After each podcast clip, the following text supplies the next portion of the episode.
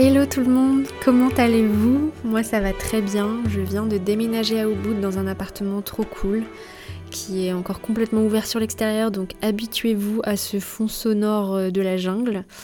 J'ai fêté aussi mon anniversaire cette semaine et qui dit mon anniversaire dit anniversaire du podcast puisque le premier épisode était sorti il y a un an le jour de mes 27 ans. Donc merci d'avoir porté le développement de ce podcast et pour continuer à le soutenir, merci de continuer à le noter. Je sais que environ 53% des auditeurs écoutent le podcast sur Apple Podcast, soit environ 400 auditeurs. Euh, à ce jour, j'ai environ 83 ou 85 notes et avis sur Apple Podcast, donc je suis sûre qu'on peut aller au moins jusqu'à 100 et propulser le podcast dans les charts. Donc allez laisser un commentaire sur Apple Podcast et une note. Euh, du coup, euh, si vous savez pas comment faire, il faut aller sur la page principale du podcast et swiper tout en bas pour laisser un avis. Et vous pouvez évidemment aussi le faire si vous êtes sur Spotify. Alors de quoi on va parler aujourd'hui? Connaissez-vous le Human Design? Ou en avez-vous déjà entendu parler? Je pense que oui. C'est un peu le nouvel outil de connaissance de soi un peu à la mode qui vient concurrencer l'astrologie ces derniers temps.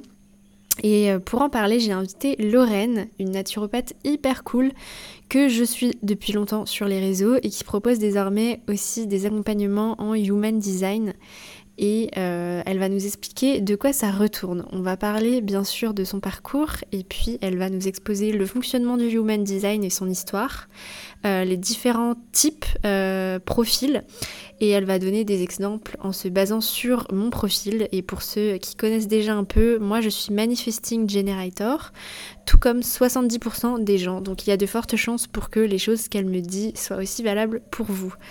L'idée c'est que vous vous fassiez un peu un avis dessus, euh, que ça vous éclaire un petit peu sur ce que c'est parce que pour moi c'était vraiment assez sombre comme outil. Je vraiment j'arrivais pas trop à comprendre et qu'éventuellement ça vous donne envie de tester. Donc voilà, je vous laisse avec euh, notre interview. Enjoy. Salut Lorraine. Salut Louise. Comment ça va? Bah écoute, super bien. Là, je viens d'arriver à Lisbonne, donc euh, je suis au top. Je suis hyper contente. Trop bien. On a ce petit point en commun, c'est euh, d'être digital nomade. C'est confortable.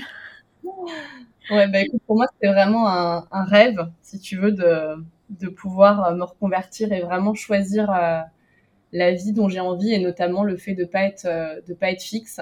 Ouais. Euh, pour moi, c'était vraiment un enfin vraiment un rêve, tu vois, de me dire en fait, si le dimanche j'ai pas envie de rentrer de l'endroit où je suis, bah j'y reste.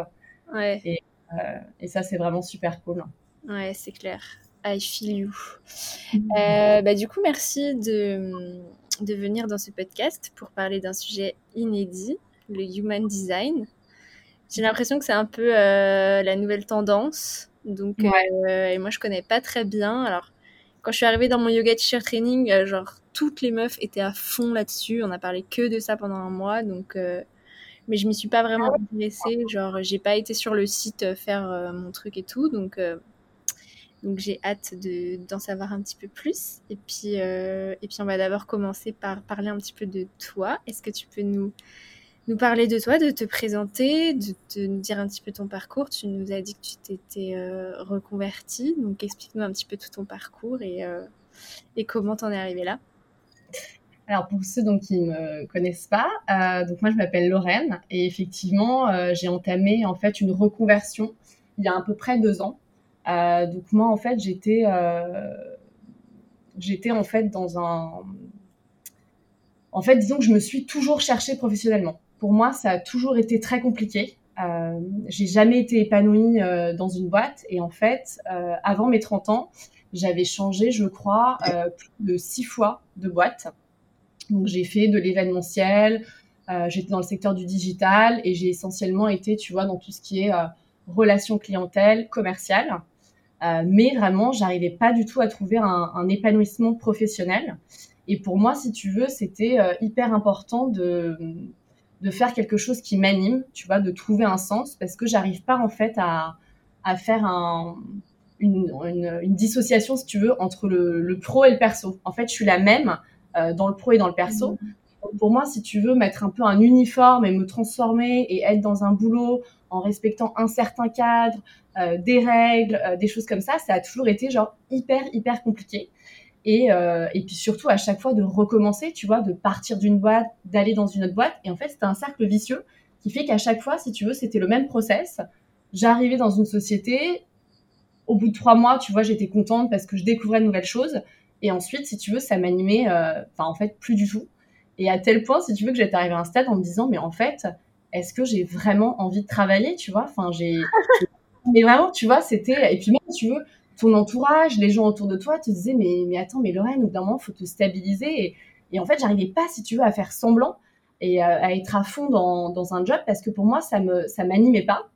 Et donc, je sentais bien, tu vois, que j'étais à la recherche de quelque chose, euh, que je cherchais un petit peu, voilà, ce qui allait me, ce qui allait me transcender et, de pouvoir en fait euh, faire une activité. Et pour moi, c'était un truc euh, euh, un peu idéaliste en me disant bah finalement tu vois le travail bah, c'est quelque chose qui est compliqué qui est difficile et j'avais vraiment tu vois à cœur de trouver en fait mon mon cœur de métier ce qui allait vraiment m'animer et, euh, et, en fait j'ai toujours été intéressée par le domaine du bien-être euh, comprendre tu vois la physiologie du corps euh, l'alimentation le développement personnel et en fait un jour par hasard je tombe sur un article qui parle de naturopathie et donc moi je ne connaissais pas ce terme et en fait, donc j'ai lu un peu la, la définition euh, du fait que c'était de euh, chercher la cause, euh, tout ce qui est autour des solutions naturelles, euh, do it yourself. Je faisais plein de, de recettes moi-même. Et en fait, en lisant l'article euh, qui parle aussi de physiologie, de lier le corps à l'esprit, je me suis dit ah mais en fait énorme, je fais de la naturopathie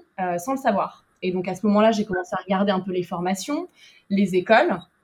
Et donc, c'est comme ça que j'ai décidé, tu vois, euh, après une énième expérience non concluante dans le monde du travail, euh, de rejoindre en fait l'école du Sénato, donc qui est une école euh, en présentiel à Paris. Et donc, euh, c'est comme ça en fait que j'ai commencé euh, ce process de reconversion. Et bah, toi aussi, hein, qui connais bien évidemment la naturo et, qui fait une école, si tu veux, pour moi, ça a été vraiment limite thérapeutique parce que c'est, je l'ai un peu vu, si tu veux, comme comme une école de la vie. En fait, au-delà de me dire, euh, je sais pas si toi ça t'a fait euh, la même sensation, mais au-delà de, au de, me dire je me forme à un métier, si tu veux, ça a vraiment été une ouverture au monde. Euh, surtout que dans notre école, il y a aussi une ouverture assez spirituelle. Euh, et du coup, si tu veux, ça m'a. Je me suis posé des questions que je m'étais jamais posées avant, et je l'ai plus pris vraiment comme euh, une aventure personnelle que de me dire, tu vois, c'est vraiment un travail de reconversion professionnelle. Ouais, je vois ce que tu veux dire. C'est vraiment des trucs que j'aurais aimé apprendre plus jeune, tu vois, genre des trucs que j'aurais aimé apprendre à l'école. Ou... Mais je crois que chaque chose arrive au bon moment, tu vois. Mais, euh, mais pour moi, voilà, enfin, le, le mot, c'est vraiment, tu vois, une école de la vie. Et surtout, tu vois, de me dire, en fait, comment j'ai envie de vivre ma vie. Qu'est-ce que j'ai envie de faire? Tu vois, mmh. au-delà de l'activité, euh, c'est aussi la, la, la, manière et le, et le format, tu vois ouais. où tu veux vivre, comment tu veux vivre, euh, la nature de tes interactions, tes projets. Et, et, pour moi, ça a été hyper révélateur en fait de. En fait, ça m'a libérée, si tu veux, de faire euh, de, de, faire cette école. Il y a vraiment euh, ouais. un shift avant-après. Et euh, le fait de décider de devenir naturopathe en distanciel, c'est quelque chose qui, qui t'a semblé évident ou parce que j'ai l'impression que, enfin déjà que c'est un petit peu euh, marginal entre guillemets de vouloir devenir naturopathe. Alors se diriger tout de suite vers une activité en ligne, est-ce que toi c'est quelque chose que tu as mis du temps à vouloir mettre en place ou... Bah en fait, c'est un peu arrivé par la force des choses. En fait, euh, bah, quand je suis arrivée, si tu veux, dans cette école de naturopathie, bah en fait, assez automatiquement, je m'étais mis en tête. Alors moi, je, je, je vivais à Paris à l'époque. Je m'étais mise en tête. Je m'étais dit bon bah, je serai naturopathe en cabinet à Paris et je vais développer ma clientèle. Ouais. Sauf que si tu veux, euh, au fur et à mesure de la formation, bah, il y a des choses qui se sont un peu ouvertes en moi, tu vois. J'ai commencé à réfléchir et je me suis dit, en fait, je sais, je sais pas vraiment si ça m'anime plus que ça, si tu veux, d'être en cabinet à Paris. Et en fait, il y a, à ce moment-là, il y a eu le Covid qui est arrivé. Donc ma formation, en plus, qui était en présentiel, tout d'un coup, elle a switché directement bah, euh, en remote, à distance. Donc on a dû s'adapter. Et comme tu le sais, le plus important aussi en, en naturo, c'est vraiment de se lancer, de, de s'exercer, tu vois. Et j'ai laissé mes activités et donc j'ai été, par la force des choses, obligée de le faire à distance. Et en fait, je me suis rendu compte que c'était, si tu veux, un modèle bah, qui me correspondait super bien, euh, que j'étais euh, assez à l'aise avec euh, la dynamique de, de, de faire à distance. Euh, si tu veux, euh, avec les clientes. Et notamment, j'ai eu, au début, j'avais pas mal de clientes, tu vois, qui avaient une, pas 35-40 ans, qui étaient mères de famille. Et donc, du coup, elles aussi, ça les arrangeait vachement, tu vois, de d'avoir une séance en fin de journée, de pas se déplacer. Et donc, en fait, c'est comme ça que j'ai décidé bah, de continuer l'expérience en remote. Et, euh, très vite, en fait, je me suis dit, mais euh, va au bout de tes rêves, va vraiment au bout de ce que tu veux faire. Tu vas, sois pas dans un demi-rêve. Euh, où vraiment, je me suis dit, moi, ce qui vraiment me fait rêver, et je voyais toutes ces filles sur Instagram, sur les réseaux sociaux, tu sais, qui étaient digital nomades, qui voyageaient, je me suis dit, ah là là, mais pour moi, c'était vraiment un rêve quand je voyais ça, tu vois. Et, euh, et donc, c'est à ce moment-là que je me suis dit, mais attends, mais je vais coupler ce truc-là entre faire de la naturopathie, euh, à distance. Et du coup, bah, tu vois, ça me permet d'être d'où je veux, tu vois, d'être à Paris, d'être à la campagne, euh, d'être en Italie, d'être au Portugal. Et, et, et c'est vraiment, si tu veux, ça arrivé comme ça, ça s'est fait par la force des choses. Mais en arrivant dans l'école, je m'étais pas du tout dit tout de suite, je vais faire de la naturo et en plus à distance. Ouais, je vois ce que tu veux dire. C'est vrai que ce Covid, ça a été quand même un cadeau pour euh, pas mal de personnes. Hein. Bah, en tout cas, euh, il a, je trouve qu'il a permis, euh, enfin, ça a permis vraiment des, je trouve, des prises de conscience. Ouais. Tu vois, de se rendre vraiment compte. Il y a plein de gens qui se sont rendus compte que bah, leur vie était pas du tout alignée avec ce qu'ils souhaitaient. Il y a plein de gens qui, qui, qui ont déménagé, qui, qui, voilà, qui ont, qui ont, qui ont pris un petit peu la valeur, tu vois, de la vie, de la manière dont ils voulaient vivre, et puis ils se sont rendus compte que tout d'un coup on se retrouve enfermé et est-ce que c'est vraiment la vie que tu as envie d'avoir, tu vois? Donc, euh, je trouve mm. qu'effectivement, il y a eu plein de, plein de prises de conscience euh, avec, euh, avec le Covid et notamment, tu vois, de, de démocratiser un peu bah, le distanciel, tu vois. Même si, évidemment, la présence, c'est hyper important. Mais, mais le côté de pouvoir bosser à distance, moi, je, je trouve que c'est génial, tu vois, même dans les interactions. Parce qu'il n'y a plus de barrières, tu vois, tu peux travailler d'où tu veux, avec des gens du monde entier. Et du coup, maintenant, tu es naturopathe et et et comment on dit coach, analyste. Euh, en fait, juste pour continuer par rapport à ça, donc, euh, donc par rapport au, remote et à la naturopathie, euh, j'ai aussi assez vite compris que si tu veux, la naturopathie, elle n'est pas être une finalité. Et moi, la, enfin, en termes professionnels, tu vois, de me dire, bah voilà, je suis euh, euh, Lorraine, naturopathe. Mais pour moi, c'est en fait la naturo, je le, je le vois un peu comme un comme une philosophie de vie. Mm. Tu vois, je, je, pense que ça te parle aussi. Ouais. Euh, en fait, c'est vraiment une, une, philosophie de vie. Ça m'a appris énormément de choses. Et en fait, dans mes consultations naturopathie, je me suis sentie un peu limitée, si tu veux. Euh, notamment, j'avais envie d'investir vraiment le, la notion d'alignement, euh, parce que je sentais, enfin, j'avais beaucoup de personnes, si tu veux, qui venaient pour une problématique, euh, et ça, tu dois le voir aussi, mais euh, pour, je sais pas, des problèmes de stress, de digestion, d'alimentation, de perte du poids. Et donc, on est assez sur l'aspect physiologique, tu vois, quand on fait les comptes rendus, euh, qu'on donne tous les conseils naturopathiques. Mais au-delà de ça, si tu veux, derrière tout ça, pour moi, se cachait vraiment un, un désalignement, une personne qui n'était pas du tout alignée et satisfaite et épanouie dans sa vie. Et en fait, tu vois, le côté naturo me limitait un petit peu. Euh, bien sûr qu'il y a une part où on parle de la psychologie, on lit l'esprit au corps, mais vraiment, moi, si tu veux, j'avais vraiment envie de rentrer dans cette dynamique-là. Et en fait, si tu veux, le Human Design s'était présenté à moi euh, par l'intermédiaire d'un de mes amis qui m'avait envoyé un message qui m'a dit Oh là là, Lorraine, je viens de découvrir le Human Design. Je suis sûre, c'est ton truc, tu vas trop aimer. Et donc, j'avais regardé. Donc, c'était à l'époque, tu sais, bah, j'étais en, j'étais étudiante en naturo. J'ai regardé et j'avais vu cet outil et je me suis dit Oh là là, c'est génial, j'adore. Et puis, je me suis dit Non, attends, calme-toi déjà tu en naturo c'est marginal. Si en plus tu te mets au human design euh, maintenant alors que t'as pas fini tes études, c'est pas le moment. Et en fait, par la suite, ça s'est représenté à moi. Et, euh, donc, je me suis formée euh, au Human Design. Et donc, c'est comme ça, si tu veux, que voilà, j'ai bifurqué vraiment sur, sur le Human Design. Euh, voilà, maintenant, c'est... En fait, je me sers aussi de la naturopathie. En fait, la naturo, c'est tout ce que j'ai appris aussi. Et en fait, c'est un peu un mix des deux, puisque pour moi, euh, tout est forcément lié, tu vois, dans toutes ces disciplines. C'est interconnecté, donc il n'y a pas vraiment de barrière. tu vois, à quel moment commence la naturo, à quel moment se finit la naturo. Pour moi, c'est un tout, tu vois. C'est toutes tes expériences, tous tes enseignements que tu mets au service en fait de tes clients, de, de ce que tu as envie de transmettre, de partager aux gens. Oui, et puis non seulement c'est lié, mais c'est, ça peut aussi être un outil supplémentaire euh, pour les consultations de naturopathie. Je pense que c'est de plus en plus euh, fréquent que euh, avant les consultations. Il doit y avoir de plus en plus de thérapeutes qui te, qui te demandent ta date de naissance et tout. C'est un outil supplémentaire qui permet d'individualiser encore plus, quoi. C'est pour ça qu'en fait, voilà, l'idée, c'est aussi de créer un peu, tu vois, son offre, son accompagnement avec tout ce qu'on a pu voir tu vois, moi, par exemple, je sais qu'à mon avis, prochainement, je vais me former en numérologie. Je trouve ça génial. Enfin, tu vois, c'est des trucs qui me passionnent et je trouve que voilà, c'est des outils que tu peux mettre euh, au service des gens et euh, pour apprendre mm. finalement à, à, te connaître euh, d'autant plus, quoi.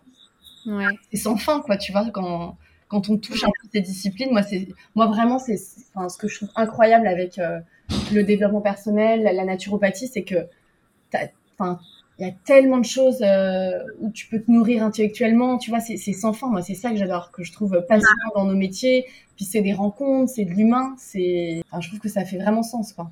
Est-ce que tu peux euh, maintenant nous, nous, en dire un petit peu plus sur concrètement qu'est-ce que c'est le Human Design, quels outils ça utilise, euh, ouais, une définition, comment ça marche en fait? Un petit peu simplifier et t'expliquer un petit peu ce que c'est le Human Design.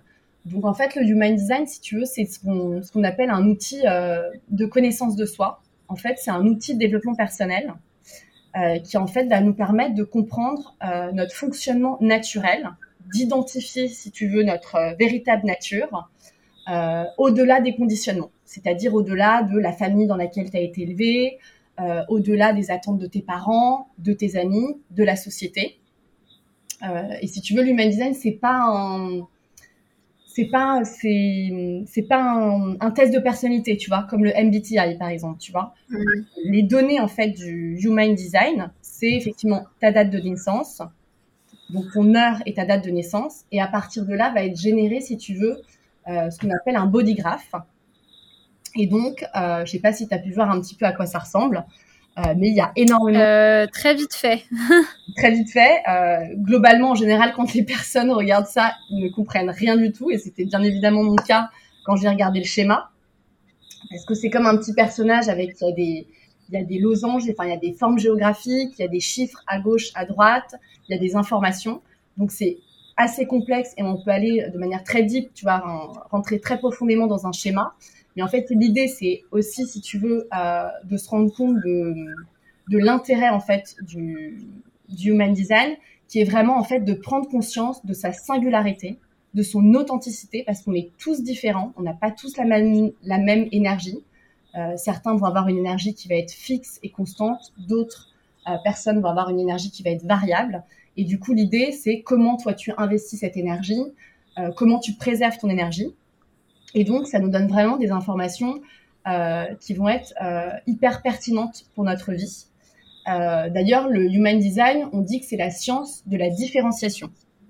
Alors, petit point historique pour connaître un petit peu donc l'histoire du Human Design, donc comment ça a été inventé et tout ça. Donc, l'histoire, attention, est un peu perchée. Ok? Donc, okay en fait, le Human Design a été créé par euh, Alan Krakauer, qui est un Américain, qui d'ailleurs par la suite euh, s'est fait appeler Ra. Donc d'ailleurs, toutes les informations que tu peux trouver euh, sur Internet, c'est ce nom-là qui est utilisé, Ra et en fait, lui, si tu veux, donc c'était un entrepreneur. il a travaillé dans la production. Il avait aussi toute une dynamique un peu artistique. Il travaillait dans une agence de publicité. Et en fait, un, jour en, de janvier 1987, il a en fait, si tu veux, canalisé toutes les informations pendant huit jours et huit nuits du Human Design. Donc quand je dis canaliser, c'est le fait, si tu veux, de recevoir l'info euh, d'autres plans de conscience ou d'une intelligence supérieure. Ok. Donc euh, voilà. Après, le tout, c'est pas, enfin, si tu veux, dans la démarche, le tout, c'est pas d'y croire, si tu veux, de dire ah bah je crois ou je crois pas parce que forcément les gens euh, hyper euh, euh, enfin ceux qui ont besoin d'un l'expression très rationnelle ça peut sembler totalement perché mais en fait l'intérêt si tu veux du human design c'est pas du tout de convaincre ou de dire toi tu es comme ci ou comme ça mais c'est justement si tu veux le fait de pouvoir l'expérimenter en fait le human design te permet réellement si tu veux d'expérimenter ta nature pour apporter en fait plus de fluidité dans ta vie. Comment tu peux effectivement comprendre et honorer ton fonctionnement énergétique, parce que c'est surtout ça l'human design, c'est le fonctionnement énergétique.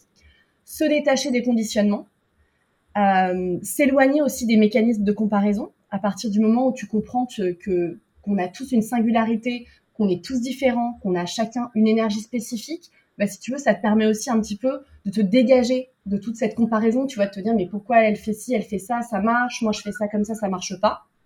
Mm. Et en fait, si tu veux, pour moi, euh, ce qui est hyper important, pour moi, ce qui fait vraiment sens aujourd'hui avec le human design, euh, c'est si tu veux, on est aussi un peu, je trouve, dans une société où euh, il y a un petit peu une injonction au bien-être. Je trouve, je sais pas si c'est ton avis, mais tu vois un peu le, en mode good vibes only, le fait de se dire deviens la meilleure version de toi-même. Si tu veux, il y a un peu cette injonction en permanence au bonheur et avec le, tu vois, le boom du développement personnel. Et je trouve que ce qui est hyper important, au-delà, si tu veux, de vouloir euh, être toujours dans la performance, d'être plus heureux, plus performant, être la meilleure version de soi-même, ce qui est super important pour moi, c'est en fait au final de se connaître.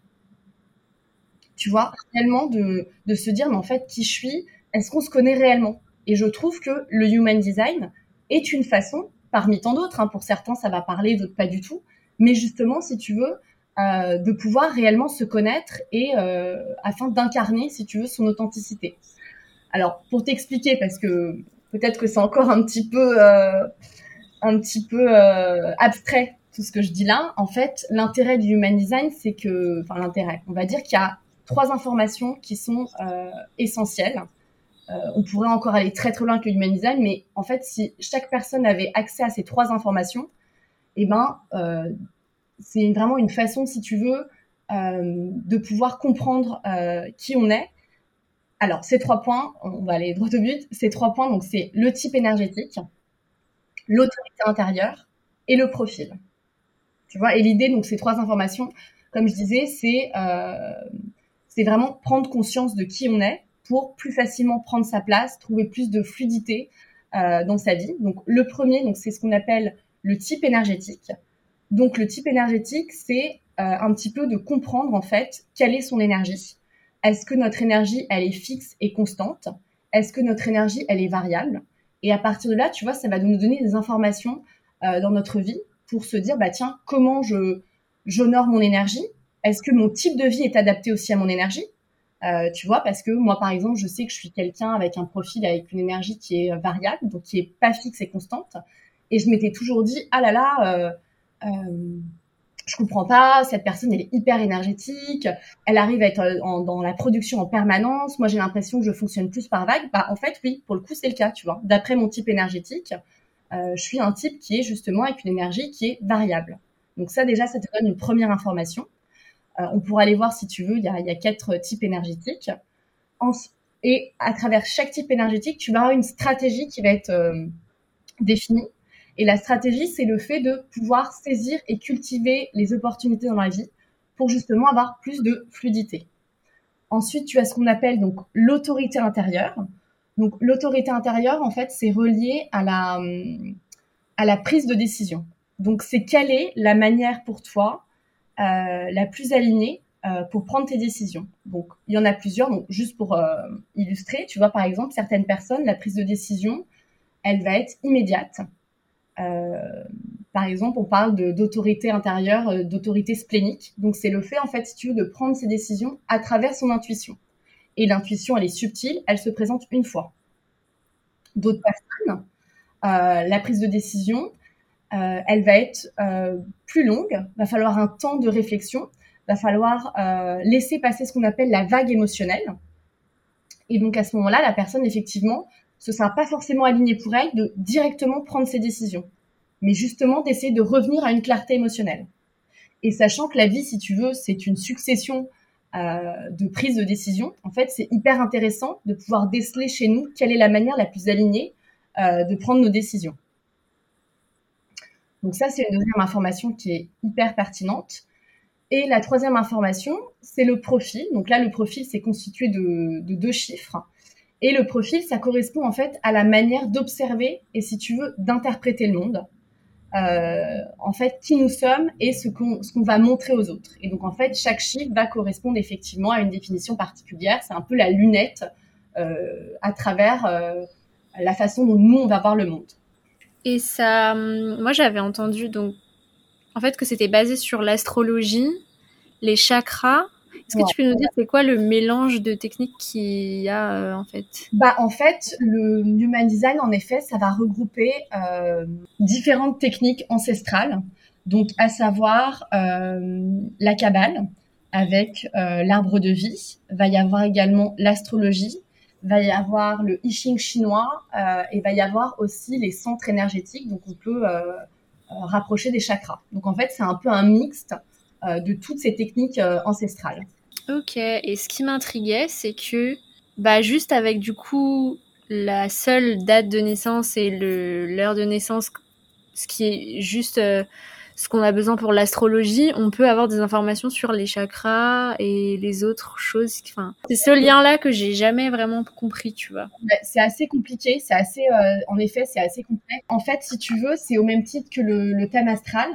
Euh, en fait, c'est un, c'est un logiciel qui va générer en fait ton bodygraph en fonction aussi des éphémérides, en fonction en fait, de la place en fait euh, des planètes, euh, et ça, effectivement, c'est un calcul que tu peux faire. Euh, il y a un article d'ailleurs qui est assez détaillé là-dessus. Je pourrais te l'envoyer si tu veux, au même titre que tu peux faire le thème astral.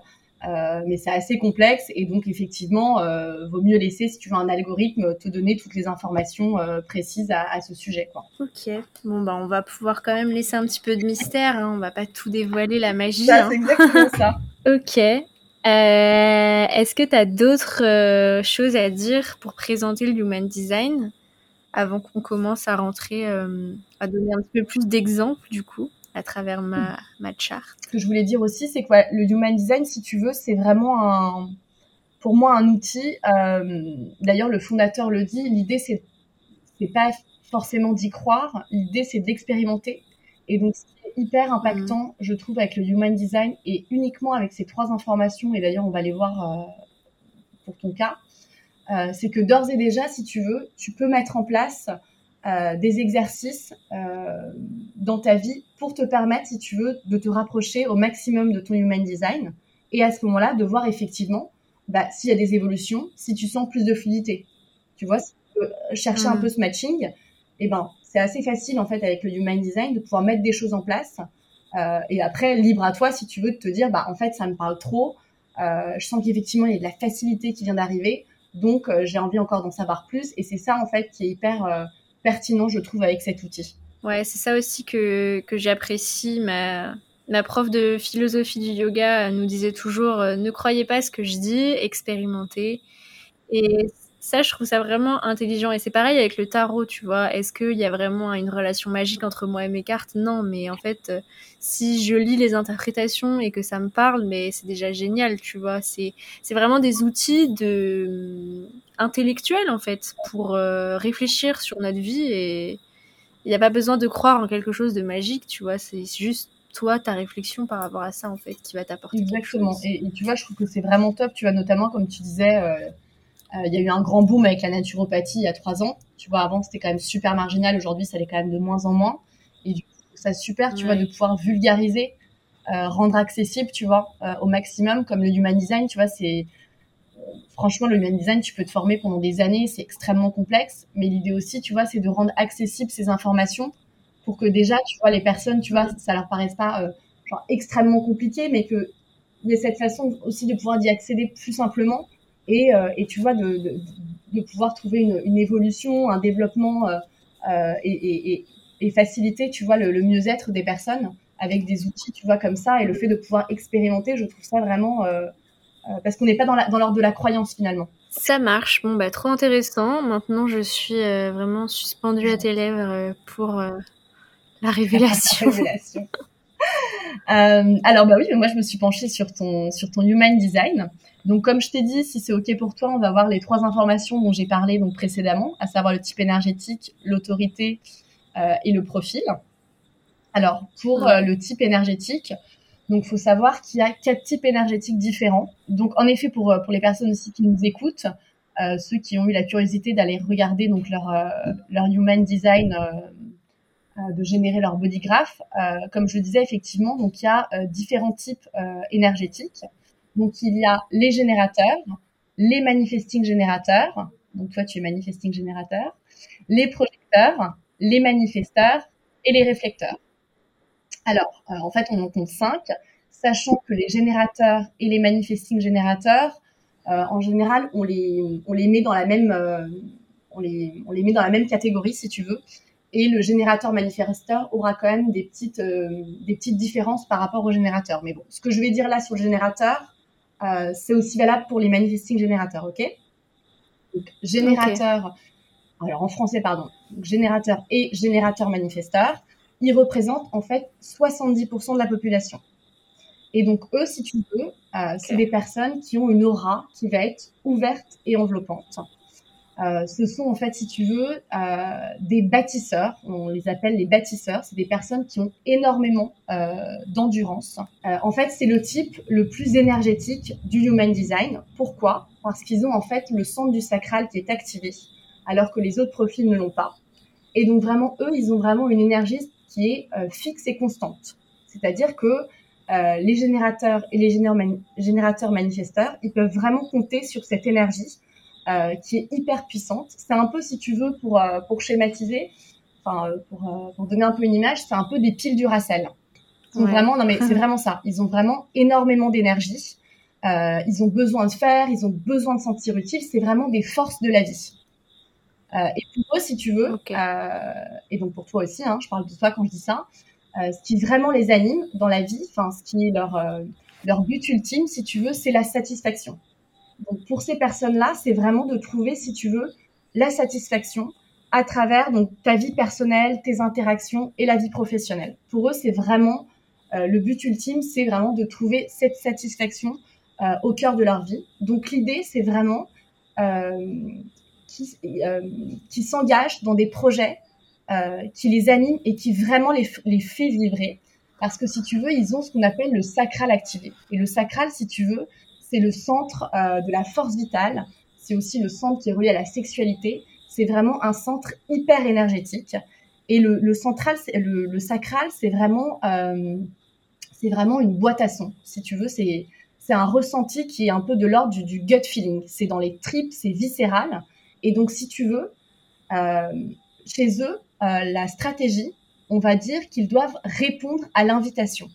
Et quand tu réponds à l'invitation, si tu veux, euh, ça peut être aux opportunités de la vie. Il y a vraiment, si tu veux, ce côté un peu light up où tu ressens vraiment au niveau de tes tripes, au niveau ouais, vraiment viscéral, que tu as envie d'y aller. Et si tu veux, avec le conditionnement, les générateurs et la manifesting générateur, euh, ils ont tellement d'énergie qu'en fait, ils vont aller s'engager dans plein de projets différents et dans plein de projets parce que, si tu veux, ils ont aussi un besoin de se sentir utile. Et parfois, il peut y avoir un peu ce côté un peu euh, FOMO, tu vois, le, le fear of out, tu mhm. vois, le fait de se dire, ah là là, euh, si je rate une opportunité, ça peut être, tu vois, ça, ça, j'ai absolument pas envie de rater cette opportunité. Donc, si tu veux, ils s'engagent et peut-être le fait de s'engager, si tu veux, dans des projets qui ne va pas les animer, bah, chez eux, ça va générer en fait de la frustration. Et en fait, la frustration, mmh. c'est vraiment le non-soi, si tu veux, du générateur et des, et des générateurs manifesteurs qui va témoigner en fait du fait qu'ils sont pas forcément dans leur alignement. Je ne sais pas si toi, ça te parle un petit peu. Ouais, bah, j'ai un projet d'investissement, mais euh, enfin, je me rends compte que c'est beaucoup plus compliqué et ouais, j'ai un peu ce truc de si je rate une opportunité, ouais, c'est un truc qui me qui me taraude un petit peu en ce moment par rapport au fait d'investir dans une maison parce que d'un côté j'ai de l'argent de côté mais d'un autre côté est-ce que je vais pas le foutre en l'air? Enfin ouais. En fait si tu veux l'idée euh, pour pour ce type énergétique c'est vraiment si tu veux de en fait ton sacral c'est vraiment la boussole euh, interne si tu veux. C'est vraiment ce qui doit être euh, en fait hyper en fait c'est un peu ton guide si tu veux. C'est est-ce que ça te parle quand on parle en fait de de gut feeling, tu vois, de sentir vraiment? C'est quelque chose qui est pas subtil, hein, c'est pas, euh, c'est pas comme l'intuition, tu vois, c'est quelque chose qui est, euh, qui est assez présent et si tu, ouais, qui est vraiment dans le ventre et qui va se manifester souvent par, euh, par un, peut-être même par un mouvement vers l'avant, genre un, tu sais, genre ah oui, un son hyper prenant, genre ou ah non, tu sais, un truc un peu de dégoût. C'est est-ce que ça te, Tu le ressens, toi, un peu bah ça, ça me parle, mais je pense que je pense que je suis trop dans le mental. Bah, en fait, si tu veux, le, le petit ce qu'on peut donner aux gens pour se reconnecter à leur sacral, euh, le sacral, en fait, si tu veux, il répond euh, à l'environnement extérieur. Donc, le sacral, comme tu dis que tu es dans le mental, le sacral, tu vois, il répond pas aux ruminations. Il répond, il répond pas au fait de, tu vois, de d'être tout le temps dans, dans, le ressassement des idées, les choses comme ça. Le sacral, il va s'activer euh, à partir des éléments extérieurs. Donc, quand mmh. quelqu'un va venir te parler, euh, quand tu vas recevoir un texto, quand tu reçois un voice, tu vois. Vraiment, il répond à l'extérieur. Et en fait, ce qu'on conseille pour les, générateurs et les générateurs manifesteurs, et notamment aussi dans les relations euh, et les interactions avec ce type-là, c'est vraiment, en fait, de leur poser des questions fermées ou à, ou à, double, ou à, ou à deux options. Tu vois, par exemple, euh, on va, on va, prendre un exemple tout bête, mais tu vas dire à, à, à une personne, tu vois, quel film tu veux voir ce soir? Le sacral, il va pas s'activer. En revanche, si tu dis, est-ce que tu veux regarder euh, Mange PM ou Pulp Fiction Non, mais tu vois, là, il va faire un truc, tu vois, va y avoir un.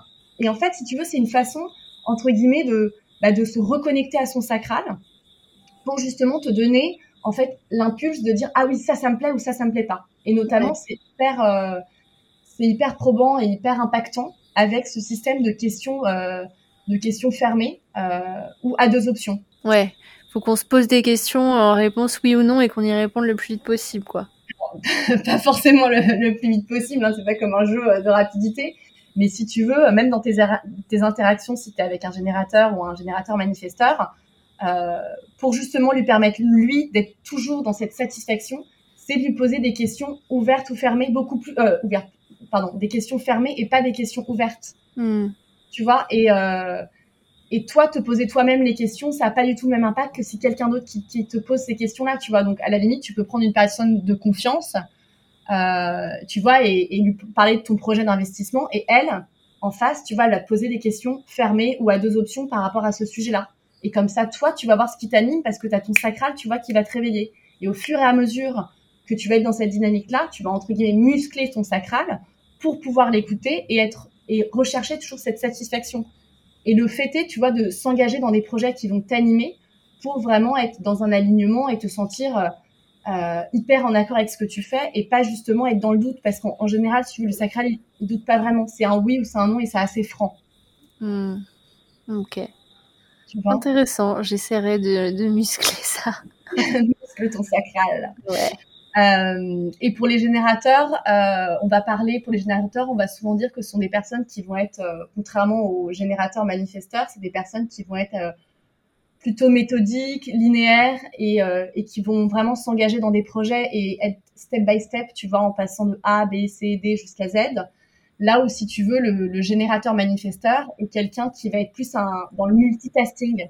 Tu vois, c'est une personne qui, lui, en fait, bah, c'est aussi en fait dans son ADN de s'intéresser à plein de choses différentes et parfois même, si tu veux, de ne pas finir les choses.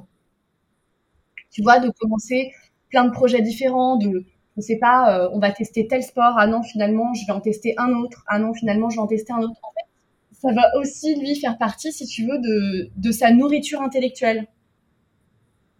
Euh, tu vois, on, parfois des gens pourraient dire dans le conditionnement ah mais ça manque de stabilité mais en fait pas du tout. C'est à dire que lui c'est aussi sa façon de se nourrir tu vois. Euh, ça peut être des slashers tu vois le fait d'avoir plusieurs activités. Et euh, et le générateur manifesteur aussi il est vraiment dans la recherche d'efficacité. Lui si tu veux il veut toujours aller euh, assez rapidement euh, contrairement au générateur qui va euh, voilà comme j'ai dit faire les projets les uns à la suite des autres tu vois A E le, générateur manifesteur, il va être souvent en recherche d'efficacité, il va passer de A, puis il va aller à D pour aller assez rapidement, tu vois, quitte parfois à revenir en arrière, parce que parfois il peut y avoir un petit peu d'impatience. Euh, mais, euh, mais voilà, et très ancré aussi dans l'instant présent, puisque très connecté aussi à, à, son sacral, de vraiment la vérité, c'est le moment présent, si tu veux. Ok. Également, pour, euh, on conseille aussi aux générateurs, aux manifesting générateurs, si tu veux, d'aller se coucher quand ils ont totalement épuisé leur, euh, leur, euh, leur énergie. Si tu veux, dans un monde un peu utopique parfait, le générateur manifesteur et le, et le générateur, il se réveille le matin. Euh, bon bah il a sa batterie, tu vois, d'énergie qui est à bloc. Bien évidemment, il est, euh, il fait tout ce qui l'anime, il écoute son sacral. Donc si tu veux, il, il, va être dans une joie en permanence. Et en fait, cette joie aussi va être très magnétique, puisque comme il a une aura qui est ouverte et enveloppante, le fait, si tu veux, d'être dans la satisfaction, d'avoir trouvé son alignement, il va encore plus attirer les gens vers lui. Si hmm. tu veux, il a un peu cette dynamique. Et donc, dans la journée, il va faire des choses pour, euh, bah, pour en fait, euh, euh, on va dire, placer son énergie dans tout ce qui va l'animer. Et à la fin de la journée, la batterie est déchargée. Il va se coucher, il recharge ses batteries. Et ensuite, du coup, voilà, la, une nouvelle journée commence. je vais dire du coup quelques mots sur les autres types énergétiques si ça te va. Ouais. Non, on reviendra vraiment sur ton, sur ton autorité et ton profil. Euh, donc ensuite, on a le profil donc projecteur. Donc les projecteurs, ils représentent 21% de la population. donc les projecteurs, ils ont une aura qui va être absorbante et ce qu'on va appeler plus focalisée. Et leur énergie, donc contrairement euh, au type d'avant, euh, leur énergie, elle va être fluctuante. C'est-à-dire qu'ils vont pas avoir accès à leur énergie de la même façon. Si tu veux, c'est pour ça aussi chez les projecteurs, dont je fais partie, ça peut être, ça peut être, hein, je dis pas que c'est tout le temps le cas, mais compliqué, si tu veux, euh, de se retrouver en entreprise et de travailler 5 jours sur 7, de 9h à 19h, puisque eux, ils n'ont pas accès à leur énergie de manière constante, si tu veux. C'est plutôt des profils qui vont se dire, bah moi, en fait, euh, j'ai pas besoin de bosser 7 heures comme ça d'affilée, mais je peux être hyper productif sur 5 heures. Le lendemain, travailler, je sais pas, euh, euh toute la journée, le jour d'après d'avoir besoin de se reposer. Tu vois, c'est une énergie qui va être en fait et ça fait partie de leur ADN. Donc c'est normal si tu veux. Et moi, si tu veux, je me suis énormément reconnue là-dedans parce que ça a toujours été, euh, parfois je m'épuisais si tu veux dans des dans des boulots parce qu'en fait j'avais pas l'énergie constante. Et en fait, c'est une façon, si tu veux, différente d'utiliser son énergie. Et les projecteurs, donc, ce sont vraiment des personnes qui sont des guides, des conseillers. Ils ont vraiment, si tu veux, ce don, ce talent de reconnaître, en fait, euh, le talent chez les autres, euh, parce qu'ils sont vraiment dans le ressenti. Euh, c'est aussi des très bons accompagnateurs. C'est des personnes aussi qui vont un petit peu s'incarner dans leur façon de, plus j'ai envie de dire, si tu veux, dans le to be que dans le to do. là où le générateur et le manifesting générateur sont très dans l'efficacité, dans la production, dans le fait de faire, le projecteur, lui, va vraiment trouver son bien-être euh, et attirer aussi les gens vers lui à travers le fait de se rendre visible, de montrer son mode de vie, euh, sa vision des choses. Euh, et si tu veux, lui, dans sa stratégie, on parle d'attendre l'invitation. Alors, pour expliquer un petit peu, parce que ça peut paraître un peu, un peu flemmard, mais en fait, attendre l'invitation, si tu veux, en fait, c'est vrai que souvent on est dans une société où on nous demande toujours d'initier, de passer à l'action, de faire des choses. Et en fait, si veux, ça c'est un peu les conditionnements. Euh, finalement, à travers le type énergétique, le seul réellement à qui on dit d'initier et d'être, euh, d'initier les choses, c'est ce qu'on appelle le manifesteur qu'on verra juste après.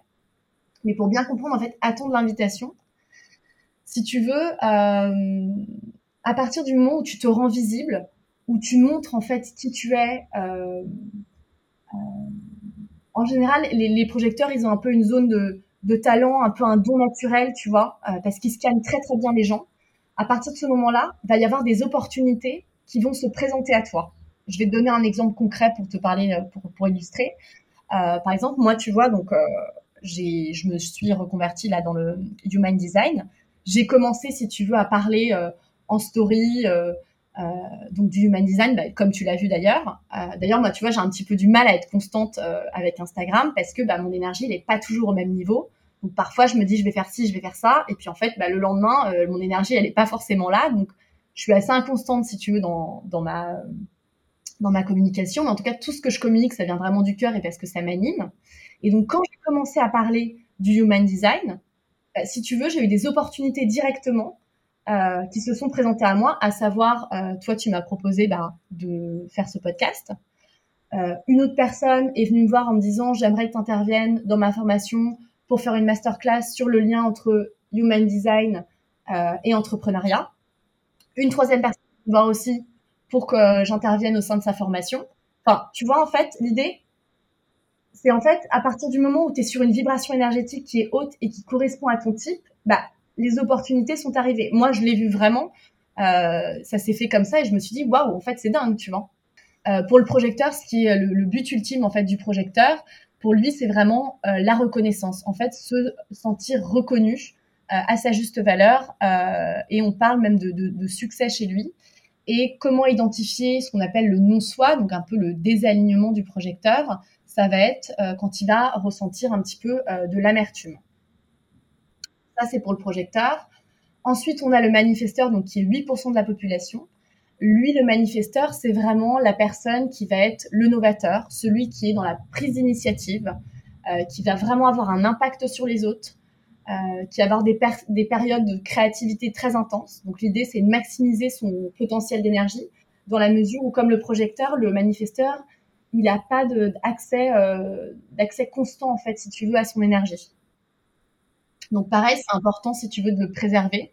C'est quelqu'un d'assez indépendant. Euh, et au même titre que le projecteur aussi, qui a besoin aussi de solitude pour recharger un peu ses, ses batteries, recharger un petit peu et décharger aussi les, énergies qui ne sont pas les siennes. Et donc la stratégie euh, chez le manifesteur, c'est réellement bah, d'initier à l'action, d'informer. Euh, tu vois, toutes les stratégies un peu call to action et des choses comme ça, c'est très dans la vibe du manifesteur, puisque lui, c'est vraiment le type énergétique qui est là pour initier et pour vraiment passer à l'action. Euh, non pas que les autres types n'ont pas à passer à l'action, mais je parle en termes de stratégie, si tu veux. Et le, le but euh, ultime, enfin le, ouais, le, but ultime en fait du manifesteur, pour lui, c'est vraiment la paix intérieure. C'est vraiment cette recherche un petit peu de paix intérieure, puisque lui, il n'est pas du tout dans la dynamique qu'on qu'on lui dise ce qu'il a à faire. Tu veux, c'est quelqu'un de très indépendant. Et euh, sa recherche, elle est vraiment dans euh, la plénitude et la paix intérieure. Et le non-soi du, manifesteur, ça va être la, la colère. Ensuite, on finit sur, euh, donc là, c'est 1% de la population. Donc, c'est un type euh, qu'on appelle le type réflecteur. Donc, en fait, le réflecteur, sur son schéma, il a tous ses centres énergétiques qui sont blancs. Donc, en fait, qui sont ce qu'on appelle ouverts. Donc, il est très sujet euh, au conditionnement. Et on dit qu'il a une aura échantillonnante parce que lui, en fait, il va vraiment, si tu veux, amplifier l'énergie des autres. C'est vraiment quelqu'un qui a une vraie sensibilité euh, qui du coup a une grande sagesse et il capte et amplifie énormément euh, l'énergie des, autres. C'est un peu, si tu veux, le, le miroir en fait de la société. Et l'idée pour ce type-là, beaucoup plus que les autres, euh, c'est vraiment d'être et d'évoluer dans un environnement qui est sain. Et lui, dans sa, dans sa stratégie, alors c'est un peu plus subtil, on va, on, parle d'attendre en fait un cycle lunaire. C'est-à-dire que lui, en fait, la Lune va avoir un impact et va en fait activer des portes euh, qui sont en fait les talents qui vont s'activer au fur et à mesure. Euh, donc un, cycle lunaire, c'est sur 28 jours. Euh, et le but ultime du réflecteur, on parle de la surprise, le fait d'être animé, d'être en fait toujours en un peu, tu veux, comme un comme un enfant qui va être éveillé et surpris en fait euh, par la vie. Et le non-soi du réflecteur euh, ce sera euh, la, déception. Donc voilà un petit peu pour le panel des types énergétiques. Bon voilà sans j'essaie pas trop rentrer dans la caricature avec des mots clés pour expliquer un petit peu et que chacun puisse un peu comprendre la dynamique si tu veux de chaque de chaque type énergétique. Ouais. Alors j'ai une question. Est-ce que tu sais, comme en astrologie, euh, bah, par exemple, euh, tes Gémeaux, ascendant Poisson, mais tu as aussi euh, tous les autres signes dans ta charte, tu vois, et tu peux te retrouver hein, dans tous les archétypes, dans différents, sur différents niveaux de ta vie. Est-ce que ici c'est pareil?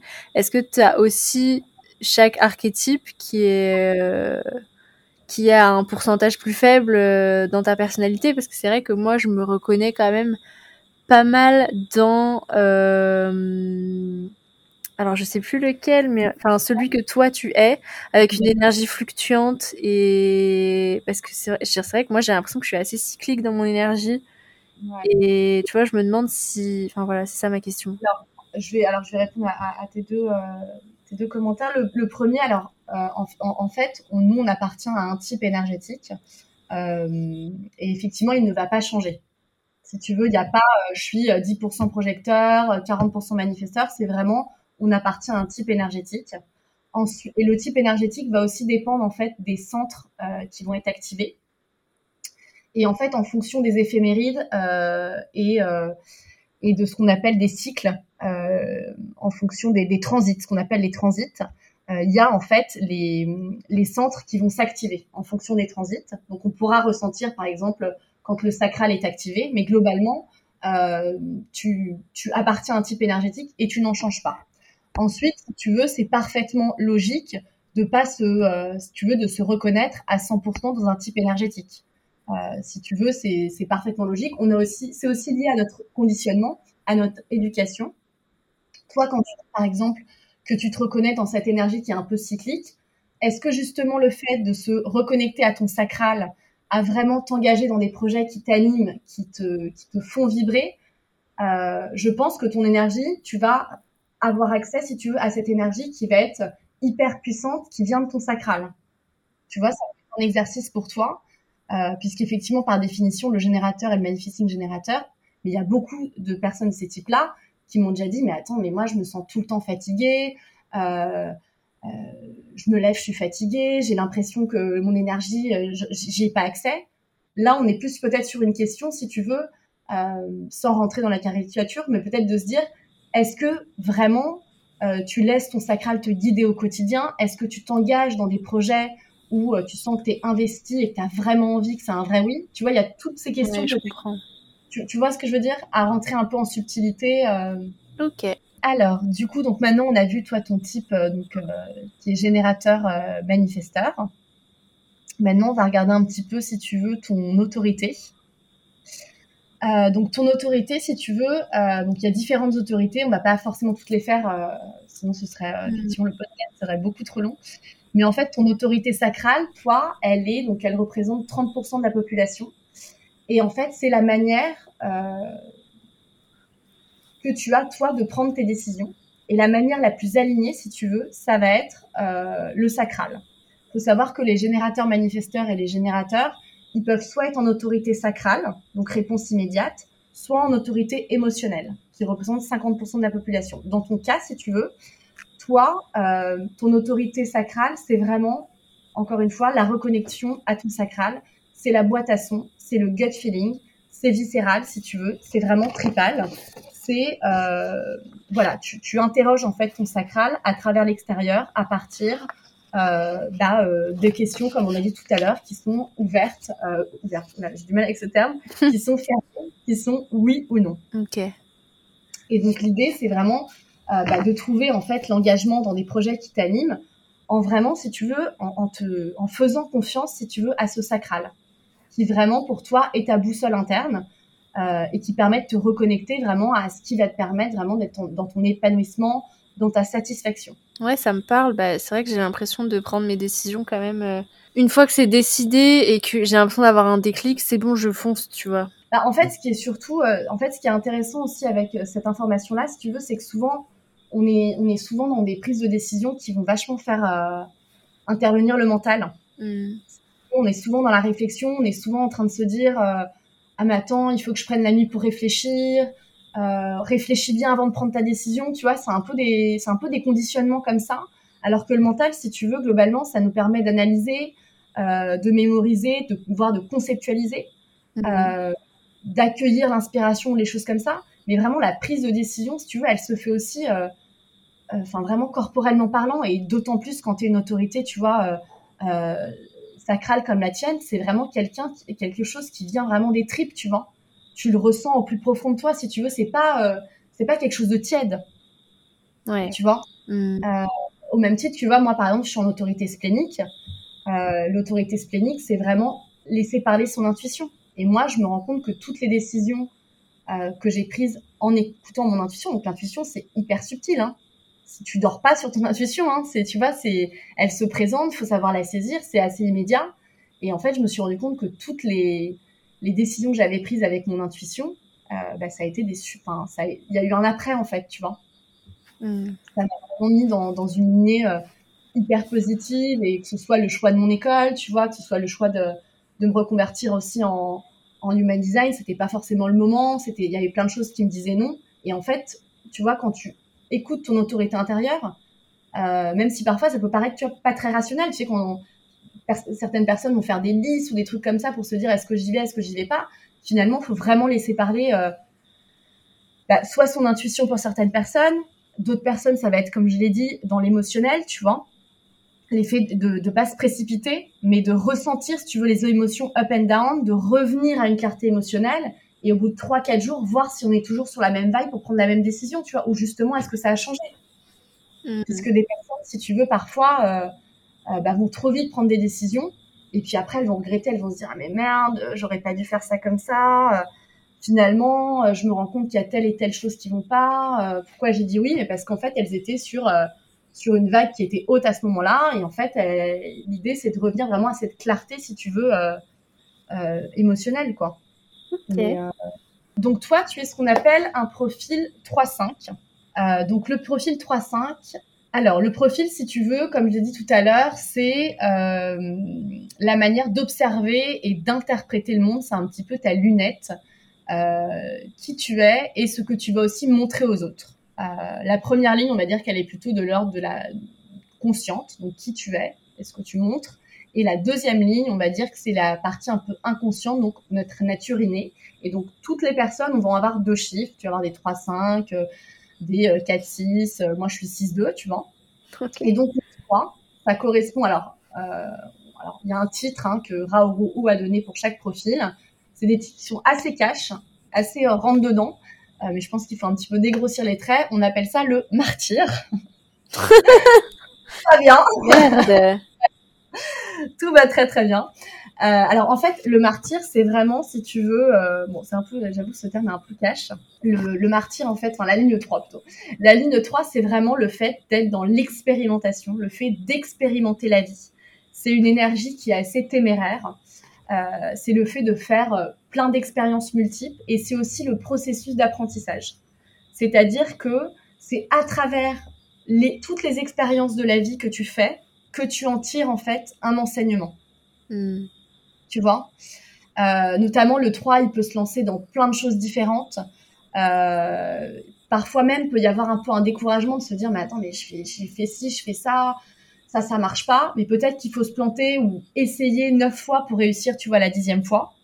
Euh, il peut y avoir aussi cette impression, si tu veux, parfois de pas rentrer dans le moule, dans, ouais, dans le moule. Hmm. Et en fait, le 3, c'est vraiment ça. Lui, c'est sa vie, elle va être faite d'expérimentation. Tu vois, c'est vraiment dans le. Parfois même tester et se prendre des murs, tu vois. Ok. Je sais pas si ça te parle un petit peu, tu vois, d'être de, d'être dans, le, dans le ressenti, tu vois, de l'adrénaline au quotidien, de la personne, elle vit vraiment pleinement, en fait, la vie euh, à travers son énergie hyper téméraire, tu vois, c'est. Ouais, ouais, ouais, ça, ça me parle dans le sens où je. J'ai pas peur de faire des trucs. Enfin, de me lancer, de. Enfin, tu sais, je préfère, je préfère vivre que ne pas vivre parce que j'ai toujours peur que ça se trouve demain je vais mourir et je vais être sur mon lit de mort en mode putain, j'ai rien foutu, tu vois.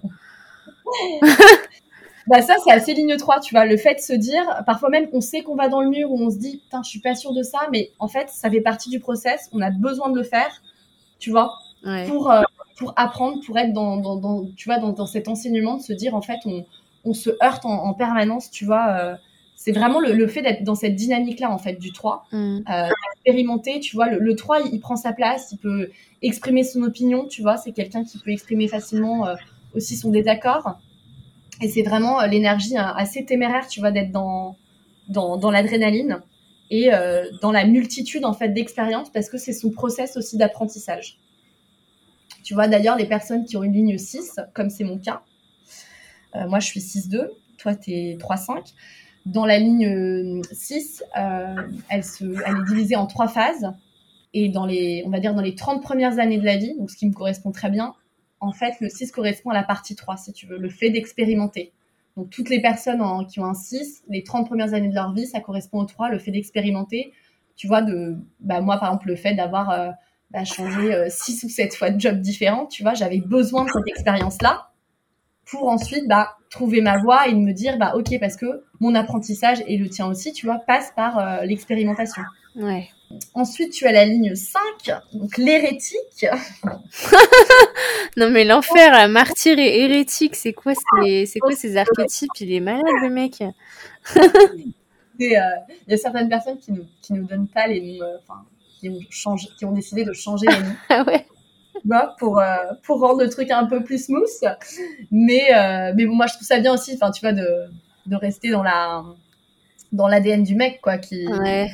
personnalité. Mais globalement, pour, pour t'expliquer un petit peu, l'hérétique, c'est vraiment. Euh, on peut appeler ça aussi, tu vois, le, le leader, c'est vraiment une personne qui a une capacité à avoir une vision sur les systèmes, un peu de vulgariser les concepts. Il y a vraiment cette notion, tu vois, d'universaliser.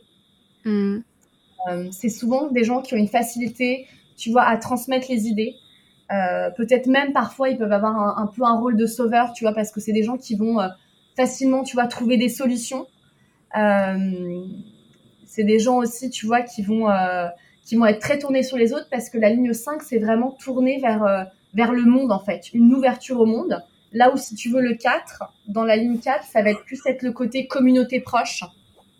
Et le 5, c'est vraiment le fait de d'être là pour, euh, pour transmettre des idées, euh, tu vois, d'être dans cette dynamique un peu de, bah, de vulgariser, euh, mm. un peu, tu vois, de, de, déconstruire et de reconstruire des idées. c'est vraiment, tu vois, le, la personne qui est tournée, tu vois, vers les autres, notamment toi. moi, je vois ça comme ça aussi avec, avec ta, ton bodygraph, tu vois, t'es dans ton 3-5, c'est pour moi, c'est ta façon, tu vois, le 3, c'est tes expériences de vie, euh, ce que tu fais, ce que tu partages, euh, tes découvertes, euh, tes voyages. Et à travers cette ligne 5, tu vois, c'est une façon aussi pour toi de, de transmettre en fait tout ce savoir que tu as, la sagesse que tu as pu engranger au monde, tu vois, d'avoir en fait un impact. Tu vois, dans ta communication aussi, tu vois, parce que je fais souvent aussi le, le lien entre human design et, et entrepreneuriat. Ouais. Euh, je trouve que le, profil euh, peut énormément aider les personnes à focus sur leur zone en fait euh, un peu de talent, de génie. Comment communiquer, si tu veux, bah, à travers, tu vois, l'entrepreneuriat quand tu as un profil 3-5. Bah, en fait, toi, bien évidemment, mais par la fond de tes expériences, tu vois, par la fond de ce que tu as appris, partage, tu vois, souvent les gens, euh, tu vois, il y a un shift, un shift qui peut être fait aussi. Par exemple, moi avant, j'avais l'impression, tu vois, de, de, me prendre des murs tout le temps. Euh, j'ai changé plein de fois de boîte, c'était vu comme euh, de l'instabilité. Euh, c'était pas très fiable, tu vois. Et aujourd'hui, j'en fais une vraie force, tu vois. Le fait de transmettre ça, de dire aux autres, bah voilà, avant, avant mes 30 ans, j'ai changé six fois de boîte. Toi, tu vois, à travers ton 3, tu peux exprimer en fait toutes tes expériences, ce que tu as vu. Et je pense que tu le fais très bien, tu vois, d'ailleurs, avec ton, avec ton podcast. Et du coup, tu vois, par la suite, enfin, d'exprimer ça en fait au monde, d'avoir un impact, peut-être même parfois d'avoir euh, des avis assez clivants, tu vois, sur les choses, d'exprimer aussi ta vérité et de, et de vouloir en fait vulgariser euh, et d'essayer de trouver la simplicité, l'efficacité, tu vois, dans, dans tous les concepts pour le, pour le partager en fait au plus grand monde. Hmm. Ouais, ça me parle. Ça me fait penser, bah, j'ai enregistré et posté un podcast euh, ce matin. Bah, c'est du coup le dernier podcast. Si vous, enfin, pour les gens qui écoutent ce podcast, c'est l'épisode d'avant. Euh, où j'explique que bah, dans tout ce que je fais, dans tous les, tous les niveaux euh, et toutes les, toutes les domaines professionnels euh, sur lesquels j'ai pu être amenée à travailler, euh, j'ai vraiment euh, ce truc du collectif Ouais. Là, je, je, suis dans le bien-être, mais en fait, la vérité des vérités, le fond du fond, je, je, je m'en fiche qu'une personne aille bien. Je pense que le bien-être, ça sert à rien de l'individu, enfin, qu'il soit individuel, en fait. Enfin, euh, il faut, on peut pas guérir soi-même si on ne guérit pas le monde, tu vois. Et du coup, des fois, j'ai l'impression que, euh, penser que individualiste, euh, c'est manquer d'ambition et qu'il faut toujours euh, penser à genre euh, atteindre le parler à un niveau global, tu vois. Mm -mm. Ça me fait penser ouais. à ça. Ouais, ça te fait penser à ça. Et aussi, j'ai un petit peu regardé un peu tes, tes centres et tes canaux. Euh, et en fait, c'est assez, euh, c'est exactement ce que je me suis dit quand j'ai regardé ton profil par rapport en fait à, en toi, toi en fait, si tu veux, tu as le, en fait, tu as des centres qui sont définis. Chacun a des centres qui vont être euh, définis dans l'human design. Chaque centre défini va correspondre à une énergie qui va être fixe et constante. Et toi, si tu veux, tu as donc le centre de la gorge. Donc le centre de la gorge, euh, c'est le centre euh, de la communication, de l'expression, de la manifestation. moins un centre moteur. Ton centre de la gorge, il est connecté en fait à l'ajna. Donc l'ajna, c'est le mental, la conceptualisation. Et donc, du coup, le fait qu'il soit connecté à l'ajna, c'est aussi ta manière à toi, si tu veux, euh, de pouvoir facilement verbaliser, exprimer tes pensées.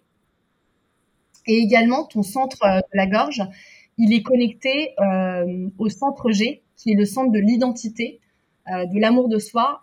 C'est un peu tout ce qui est avoir conscience de sa valeur. Et donc, le fait que ce centre G soit relié à ton centre de la gorge, c'est aussi pour toi une façon, à travers ta voix, et la voix au sens propre du terme, de pouvoir exprimer, si tu veux, ton identité. Hmm. Ouais, bah après, c'est pas étonnant que j'ai créé un podcast. Et ouais, par rapport à ce que je disais à tes centres, euh, tu sais, dans le humanisme, on parle de canaux. Et donc là, c'est un petit peu les portes activées qui vont être les talents de chacun. Il y a 64 portes différentes. Quand deux portes sont reliées, on parle d'un canal. Et donc chacun, en fait, a des talents, des spécificités. Bon, on va pas rentrer dedans parce que ça va être beaucoup trop long. Mais toi, si tu veux, ton centre de la gorge, euh, c'est celui qui est le plus activé. Tu as une, deux, trois, quatre, cinq portes. Et donc, si tu veux, ton centre de la gorge est relié euh, au, centre G par le canal 8-1. Et si tu veux, c'est le canal de l'inspiration. La porte 8 étant euh, la porte de, on l'influenceur et le 1 de la, de la création c'est si tu veux, et c'est marrant que ça résonnait un peu de ce que tu as dit tout à l'heure, c'est l'importance, hein, si tu veux, de la, contribution par la créativité, euh, dans le sens où euh, c'est un peu l'idée de, pouvoir inspirer les autres. Tu vois, le fait que euh, tu vas partager ton expérience à un plus grand nombre, et aussi le fait, en fait, d'avoir besoin d'une audience pour partager ton savoir. Donc ça, c'est totalement en corrélation avec ton 3-5, si tu veux, qu'on a vu tout à l'heure. Et là, on est aussi vraiment sur la notion euh, d'authenticité, tu vois, de vivre, de vibrer à 100%.